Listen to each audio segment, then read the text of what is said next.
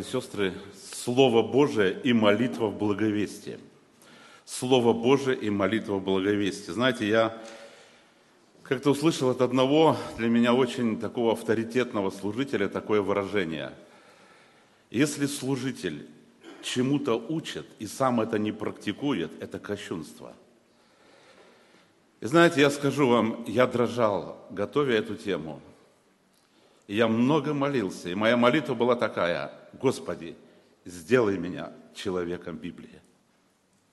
Господи, сделай меня человеком молитвы. Я исповедую перед вами, что это не всегда так. Я боюсь Господа. Но понимаю, что это чрезвычайно важно. И я хотел, скажу откровенно, очень много есть на сердце всего. И вот так сейчас сидел и думал, я вот готовился, готовился, надо было просто молиться и сказать то, что на сердце. Вот так экспронтом, может быть, да? Потому что это то, что пережито. И я хотел в основании вот разделить на две части Слово Божие в благовестии, потом молитва в благовестии. И к первому месту я хотел прочитать из послания к римлянам, 10 глава, стих 17. «Вера от слышания, а слышание от Слова Божьего». Почему мы должны об этом говорить? Мы же это понимаем, братья и сестры. А потому что есть враг – который нам препятствует этому. Потому что мы живем в то время, о котором в Библии написано, что люди отступят от истины и обратятся к басням. Что служители слова будут непопулярны. Об этом говорит Библия. И есть искушение очень многих людей разбавлять свою проповедь, свои свидетельства всевозможными баснями. Как-то один служитель другому свидетельствовал о Господе. Я этот пример слышал в Минске на одной конференции благовестников был. И знаете, он употребил несколько шуток там. И человек, которому он рассказывал, так посмотрел говорит, на него и сказал, слушай, если это так серьезно, почему ты смеешься? Это же не смешно. Если это правда, что Христос умер на кресте, и все, что ты говоришь, почему ты пересыпаешь вот эту информацию этими всевозможными шутками. Я буквально приведу несколько практических примеров, несколько тезисов скажу и потом перейду к молитве. Мы знаем, что вера приходит от слышания Слова Божьего. Поэтому мы должны употреблять это Слово в нашем свидетельстве. Для этого мы должны знать это Слово – знаете, во времена гонений в нашем бывшем Советском Союзе многие братья учили наизусть тексты Священного Писания с тем, чтобы ими пользоваться в местах заключения. Я знаю пример, как по памяти восстановили полностью Новый Завет. Они знали, что они попадут в эти места, но вопрос был в том, когда попадут. И знали, что там есть люди, которые знают и Марка, и Иоанна, но нету человека, который знает деяния апостолов наизусть. И очередной ревностный служитель учил наизусть деяния святых апостолов. И потом они это переписывали. Один пример. Может быть, многие его слышали. Мне его рассказал брат Михаил Авраменко. Летел он в самолете как-то с Лос-Анджелеса в Москву. Это очень длинный перелет. Ну и, говорит, хотел засвидетельствовать, как верующий человек кому-то о Господе. Возле меня сидел такой представительный мужчина, я так молился, с чего бы начать, ну и решил, говорит, взял Библию, положил ее так, держу, открываю, читаю, как бы привлечь внимание этого человека, и вдруг он ко мне поворачивается и говорит, вы что, эту чепуху читаете? А он говорит, это, говорит, Библия. Он говорит, ну я вот вижу, поэтому и говорю, это чепуха, говорит. Он говорит, да вы что? Да вы знаете Библию. Ну и начал ему рассказывать. И он говорит, мы говорили, говорит, 4 часа с этим человеком. Он буквально издевался надо мной, говорит. Он говорит, что ты мне приводишь пример этих апостолов? Они даже не знали, что такое утюг. А ты мне их в авторитет ставишь, говорит. Я ему начал про микро-макромир говорить. И что только не говорил, говорит, безрезультатно. Я ему говорю, этому человеку, а ты знаешь, что такое Яна Москаменский? Он говорит, Яна Москаменский, говорит, ну это, говорит, это же величина, это чешский педагог. И Михаил Авраменко, наш брат, ему говорит, а он не знал, что такое телефон. И вот мы такая перепалка шла, говорит, часа четыре, говорит, безрезультатно. И вдруг объявляет турбулентную зону. И говорит, этот человек, который слушал, так откинулся, закрыл глаза, и вот так, ну, сконцентрировался вот так и сидит. И я ему говорю, слушай, я так молюсь, и мне вдруг идея одна пришла. И я ему говорю, слушайте, я хотел вас попросить, пять минут, говорит, меня еще послушайте, а потом можете больше не слушать. Я передам, как он сказал, говорит, он так лежит, говорит, валяй, говорит. И я, говорит, прочитал ему, говорит, пятую главу Евангелия от Матфея, от начала до конца. Пятую главу Евангелия от Матфея, вы знаете, что там написано. Мне казалось, что он даже уснул, говорит, по чтению, говорит, вот этой главы, но мы больше с ним не разговаривали, говорит. И уже, говорит, когда мы проходили паспортный контроль, там таможня, все, вдруг он, говорит, ко мне подошел и говорит, я хотел извиниться за свое поведение, говорит, в самолете. Он говорит, а что такое? Так, говорит, я, говорит, еду, вот лечу сейчас в Лос-Анджелес, у меня там сын живет, говорит, такие у нас сложные отношения, говорит, мы буквально с ним дрались, в буквальном смысле. Вот такая конфликтная ситуация. И я был зол на весь мир. И потом вы еще с этой чепухой ко мне, говорят, простите говорит, меня. Он говорит, ну, прощаю, говорит. И тогда этот человек говорит, у меня к вам один вопрос. Что это за произведение? Говорит, вы читали? когда была турбулентная зона. Он говорит, а что такое? Он говорит, впервые в моей жизни Бог прикоснулся к моему сердцу. Я почувствовал бытие Бога. Что это за произведение? А он говорит, а это та книга, которую вы назвали чепухой, говорит. Он говорит, не может быть. Он говорит, это была Библия. И он говорит, я буду читать Библию. Вера от слышания, а слышание от Слова Божьего. И Павел говорит, я не стыжусь благовествования Христова, потому что в нем сила к спасению.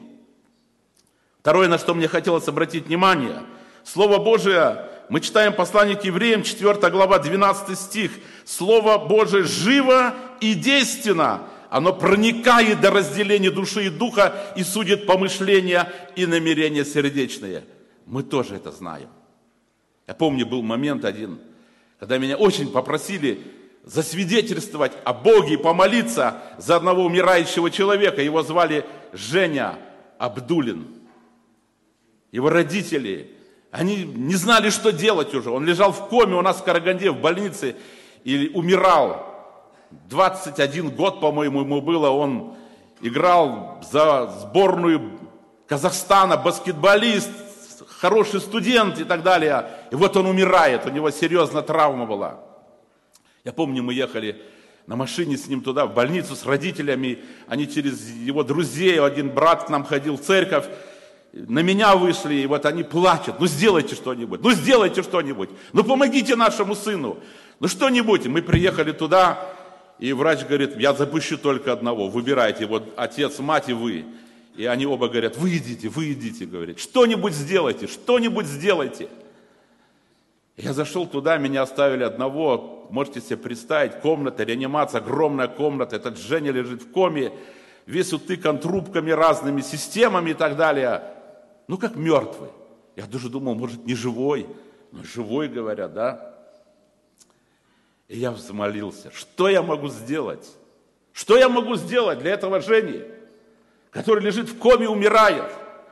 И знаете, я помолился Господу. И в этот момент я вспомнил одну историю, я ее рассказывал, но хочу проиллюстрировать, чтобы загорелось наше сердце, чтобы мы молились сегодня все, чтобы мы стали служителями Библии, слугами Библии, людьми Библии. Потому что сила в Слове. В Слове. Вначале было Слово, и Слово было у Бога, и Слово было Бог, и благовестие без Слова Божьего – это христианство без Христа, это абсурд какой-то. Это только разрушает дело Божие. Вы знаете, я помолился, моментально Бог мне напомнил одну историю про одного пастора, рассказывает, что он сидел у себя в кабинете, и вдруг ему звонок, и это была сестра, член церкви, она ему позвонила и сказала, что ее муж при смерти, ей позвонили, но он еще не покаялся, пожалуйста, как можно быстрее, засвидетельствовать ему о Господе. Он узнал адрес больницы.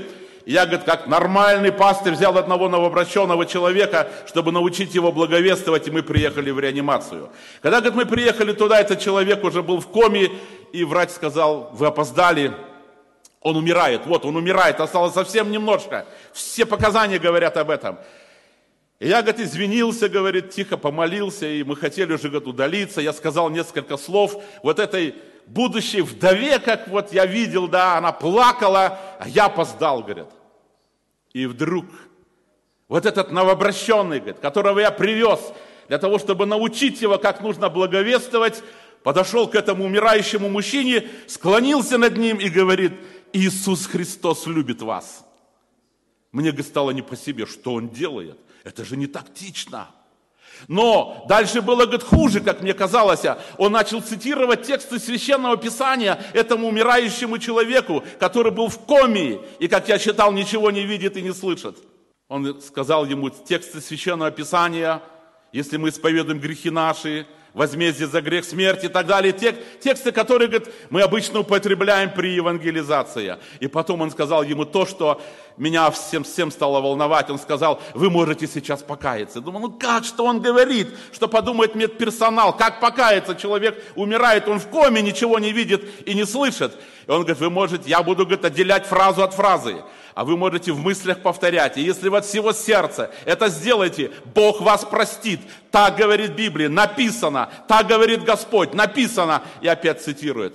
И потом он начал молиться, говорит, молитвой покаяния, вот этот новообращенный. И когда он закончил, мы, говорит, все стояли в оцепенении. И медперсонал, и жена, и я. Но потом он сказал то, что я никогда не забуду. Он сказал, а теперь во свидетельство вашей жене, и всем нам в ободрение.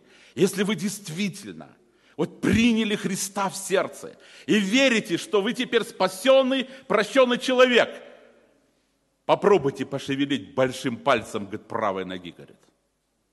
И, говорит, мы все сразу повернулись вот туда, где были его ноги, и к своему ужасу, удивлению и радости я увидел, как начинает шевелиться большой палец, говорит, правой ноги, говорит.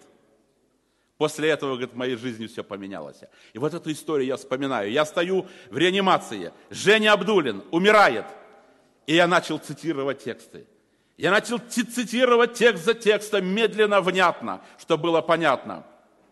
И потом я ему сказал, Женя, для меня сейчас очень важно знать, ты меня слышишь или не слышишь. Пожалуйста, если ты слышал, что я сейчас говорил, попробуй пошевелить веком своего глаза. Вы знаете, с каким ожиданием я смотрел в его лицо. И вдруг я увидел, как вздрогнуло веко одно, и оно стало вот так шевелиться, шевелиться, шевелиться. Это дало мне дерзновение. Слово Божие живо, оно проникает, оно действует. И я стал молиться, я стал снова цитировать тексты Священного Писания. И потом я ему тоже предложил помолиться. Я тоже молился молитвой покаяния, отделял фразу от фразы и так далее. И потом я сказал ему, Женя, я хочу, чтобы ты попытался мне еще раз засвидетельствовать, что ты это сделал. Вот там за дверью плачут твои папа и мама. Они хотят, чтобы я что-то для тебя сделал. Я ничего не могу сделать, только Бог. Он тебя любит. Ну, я ему сказал Евангелие. Если ты это сделал, если ты действительно признал себя грешником, если ты действительно верил, поверил, что Иисус умер на кресте за твои грехи, и ты у Него попросил прощения, попробуй пошевелить еще раз веком твоего глаза. И мне казалось, вечность шла. И вдруг я увидел, как оба века начали вот так дергаться и шевелиться. И я увидел слезу в глазах у Жени. Я верю, что он покаялся. Слово Божие живо и действенно. И вера от слышания, от слышания, от Слова Божьего.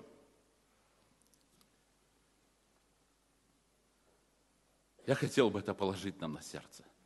Я хотел бы, чтобы мы сегодня помолились о том, чтобы нам быть людьми Библии – я хочу мотивировать всех и себя к изучению текстов Священного Писания наизусть. Это очень важно. Я помню, когда я был в молодежи христианской, мы много учили текстов наизусть. И это мне сейчас помогает.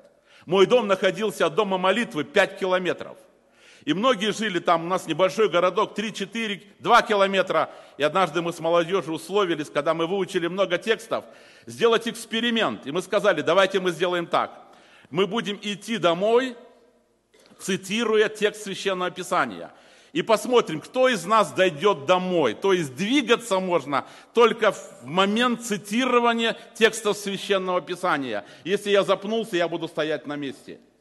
То есть я начинаю идти. Ибо так возлюбил Бог мир, что отдал Сына Своего Единородного, дабы всякий верующий в Него и так далее. И потом тексты, тексты, тексты. Я так был рад, что я пришел домой. Пять километров. Друзья, это мне помогает. Я мотивирую вас. Я и сейчас хочу это делать. Я работал в шахте. Я утром вставал рано. Я записывал тексты Священного Писания. Один листочек, два, десять. Какая-то пауза. Люди о чем-то говорят. Перерыв. Я доставал их, я читал. Они были засаленные, замусоленные, в угольной пыли. Но в них было столько силы, я их употреблял. Эти тексты, там, где я не мог с собой иметь Библию, я просто говорил своим друзьям, написано, написано, так говорит Господь. Я видел действие и силу Слова Божьего. Я призываю вас к этому. Второе, на что мне хотелось обратить внимание – это молитва в благовестие. Друзья мои, апостол Иоанн в своем первом послании, 2 глава, 6 стих, написал такие слова. «Кто говорит, что пребывает в нем, тот должен поступать так, как он поступал». Мы знаем, что Иисус молился – мы знаем, что Иисус много молился, Он рано вставал, ночи напролет молился. Его часто видели молящимися ученики. Мы знаем, что когда Он принимал крещение, написано и молился, небо отверзлось, и Дух Святой сошел на, Него.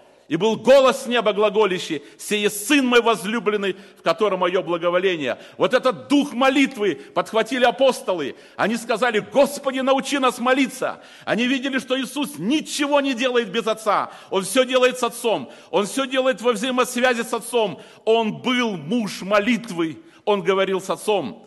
И потом, когда ученики получили это великое поручение, когда им было сказано, чтобы они пошли и научили все народы, крестя их во имя Отца и Сына и Святого Духа. И помните деяния апостолов, когда Он в глазах их вознесся, им было сказано, что они примут силу, когда сойдет на, на них Дух Святой, и они будут свидетелями Ему в Иерусалиме, Иудее, Самарии и даже до края земли. Что сделали ученики в ожидании? Вот он сказал, ждите обещанного от Отца. И мы читаем Деяния апостолов. Они вошли в горницу, где и пребывали. И в этом ожидании мы читаем, они пребывали единодушно в молитве. Мы читаем это в Деянии апостолов, первая глава, 13-14 стих. И потом, когда они получили вот этого Духа Святого, когда Дух Святой поместил их в тело Христова, когда было крещение Духом Святым – когда было рождение церкви, они тогда продолжали молиться. И мы читаем, что они постоянно пребывали в молитвах. И как результат Господь ежедневно прилагал спасаемых к церкви. И был такой момент, когда три тысячи человек приложилось к церкви. И казалось бы, что дальше? Они продолжают молиться у них такое видение, что надо молиться. Они видели своего учителя. Они очень много молились. Они пребывали в молитвах. И мы читаем, пример подавали апостолы, деяния апостолов сразу мы читаем. Третья глава сначала. Петр и Иоанн. Куда они шли? В час молитвы. Вы знаете, иногда я приезжаю в некоторые церкви, и пресвитер Иногда это неожиданно, я бываю, как бы извиняюсь, мне говорит, сегодня много людей не будет. Я говорю, почему? А у нас молитвенное говорит, собрание. Я говорю, ну давай с братьями встретимся. А будут только двое. Я говорю, почему? А потому что только двое по графику. Остальные где? Петр и Иоанн шли помолиться. И Бог пользовался ими. Люди, которыми пользуется Бог, это люди молитвы. Люди, которые имеют власть и силу от Бога, это люди молитвы. И потом мы читаем дальше, начались гонения. И какие гонения? О чем они молятся? Они снова делают молитвенные собрания. И о чем они просят? Они не говорят, Господи, останови гонения. Они говорят, даруй же рабам Твоим с дерзновением дальше благовествовать. И по молитве их поколебалось место, на котором они находились. О, сила молитвы! Братья мои и сестры, я думаю, что мы проигрываем именно в этом. Когда у нас не хватает времени, мы вырываем его из молитвы. Я, к большому сожалению, должен говорить, что я переживаю, что это наша общая проблема христиан последнего времени. Люди мало молятся. Люди мало молятся, и поэтому мало результатов. Благовестие без молитвы – это что-то страшное. И потом я хотел такой пример, помните, апостол Петр тоже, в Деянии апостола мы читаем тоже, 10 глава, 9 стих. Петр, была такая пауза, как мы скажем, вот дообеденная пауза.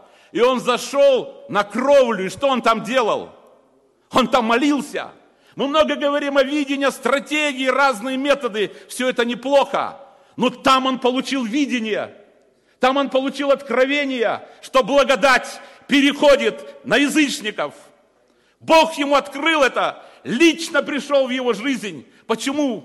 Потому что он видел своего ученика, он там молился, он там вопиял, он там просил, он был в молитвенном состоянии, и это очень важно.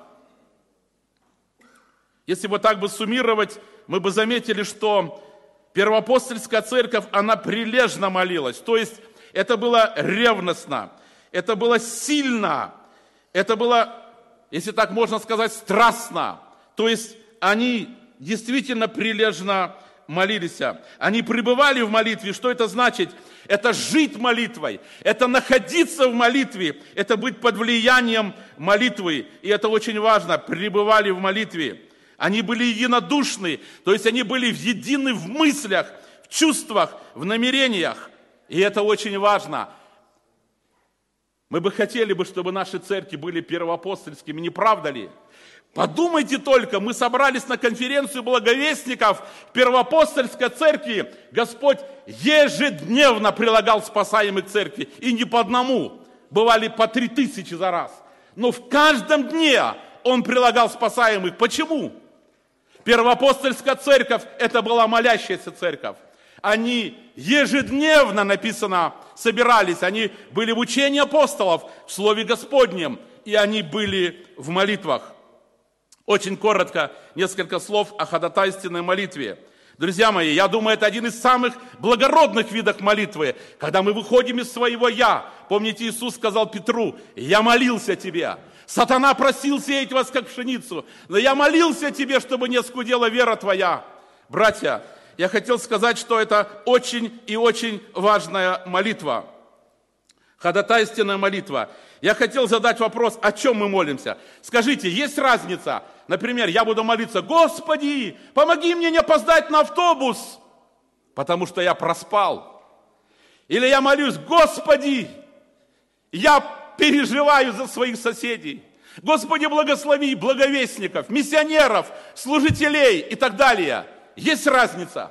О чем мы молимся с вами? Это очень важно. Вы знаете, иногда у нас есть искушение молиться мимолетно, быстро, потому что нам некогда. Мы так заняты, мы так активны, и у нас не остается времени на молитву, и мы терпим поражение и урон, и у нас нет результатов. И мы много говорим в последнее время, почему мало результатов. Мы находим объективные причины. Я не хочу сказать, что их нету, они есть. Но, братья мои, сестры, я думаю, урон наш в том, что мы мало молимся. Я хотел бы вместе с вами сегодня помолиться этой молитвой и сказать, Господи, сделай меня человеком молитвы. Я помню одну историю, прочитал ее в одной книге. В Африке был один врач-миссионер – и он, знаете, там совершал очень хорошее служение. И однажды он увидел, как два местных жителя там подрались между собою, и один был серьезно травмирован, и он оказал ему медицинскую помощь. И этот врач должен был всегда через джунгли ехать, миссионер.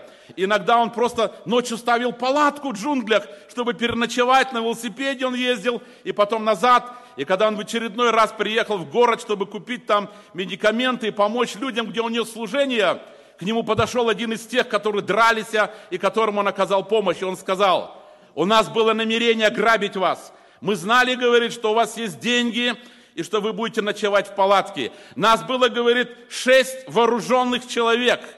Но когда мы пришли к палатке, чтобы, говорит, вас ограбить, говорит, мы увидели, говорит, 26 вооруженных человек, которые стояли вокруг палатки. И мы побоялись. И этот брат-миссионер сказал, говорит, да вы что, говорит, никого не было, говорит, были, говорит, мы, говорит, их даже посчитали. И когда он приехал домой, свою родную церковь через какое-то время и рассказывал вот об этом чуде, что сделал Бог, вдруг стал один из братьев этой поместной церкви и сказал, в тот день, о котором ты рассказываешь, я приехал в церковь, чтобы просто что-то взять мне надо было, да, и я, говорит, открыл багажник, и в этот момент Дух Святой побудил меня помолиться за тебя, говорит. Как мы делаем, когда у нас есть такие побуждения, братья, сестры? Господи, благослови, сохрани этого брата. Захлопнули багажник и поехали. Или как мы делаем? Усердно, прилежно, единодушно. Это так важно. Сила в молитве. Он говорит, я позвонил по телефону, обзвонил некоторых братьев, сестер, чтобы они приехали. И мы собрали, специальное молитвенное собрание сделали, потому что у брата было побуждение, нужна защита миссионеру там в Африке. Этот миссионер был так растроган, и он попросил встать тех, которые были на этом молитвенном собрании. И когда они встали, это было ровно 26 человек. Ровно 26 человек, которые были собраны на эту молитву. Братья мои, это очень важно. Я хотел сказать, что много можно говорить о ходатайственной молитве. Я хотел сказать, что молитва – это труд. Не свободное время, не удобное время, а вот когда есть побуждение, когда мы в правильных отношениях. И знаете, само постоянство молитвы, к сожалению, она у нас вот так бывает, знаете, как амплитуда колебания. Но постоянство молитвы говорит о глубоких отношениях с Богом. Постоянство молитвы говорит о доверительных отношениях с Богом. И молитва – это прежде всего отношения. И люди, которые не молятся, у них нет отношений. Что удерживает нас от молитвы? Грех, сомнения. К сожалению, мы встречаем в наших церквах людей, которые годами конфликтуют. У них есть неприязнь, раздор, огорчение, обиды, непрощение. И поэтому они не поднимают лица своего. У них нет дерзновения. Может, все это надо исповедать, покаяться в этом, отрегулировать отношения с тем, у которого есть сила и который может нас благословить на это служение. Вы знаете, я заканчиваю уже, я хотел сказать два примера. Помните псалмопевец Давид, Псалом 54, стих 18, говорит, вечером, утром и в полдень буду вопиять, буду умолять, и он услышит меня. Даниил, помните, мы читаем в 6 главе, стих 10, когда он услышал об этом царском указе, он вошел в свою горницу и молился, как и прежде. Он три раза в день преклонял колени свои. Братья, иногда я слышу, некоторые говорят, да нам же некогда. Мы же так много должны успеть сделать. Но люди, которые не молятся, делают меньше всего. Это только так выглядит, что они что-то делают – но на самом деле это бесславие имени Господу пытаться что-то делать своей силой. Когда мы делаем что-то своей силой, мы не то, что делаем, мы разрушаем то, что Бог уже сделал, когда мы действуем своей силой. Я хотел сказать, что должна быть молитвенная стратегия. В жизни благовестника должно быть специально выделенное время на продолжительную молитву. И все остальное время должно быть погружено в молитву. Так делали мужи Божии, которым пользовался Бог. Я хотел бы, чтобы это был я и ты, мой брат и сестра. Я хотел бы, чтобы мы в коротких молитвах, может быть, мы это так сделаем, сделаем группы, чтобы дать возможность всем помолиться, по 3-4 человека. Давайте пусть наша молитва будет сегодня, Господи, сделай меня человеком Библии. Господи, сделай меня человеком молитвы. И мы будем видеть результаты. Аминь.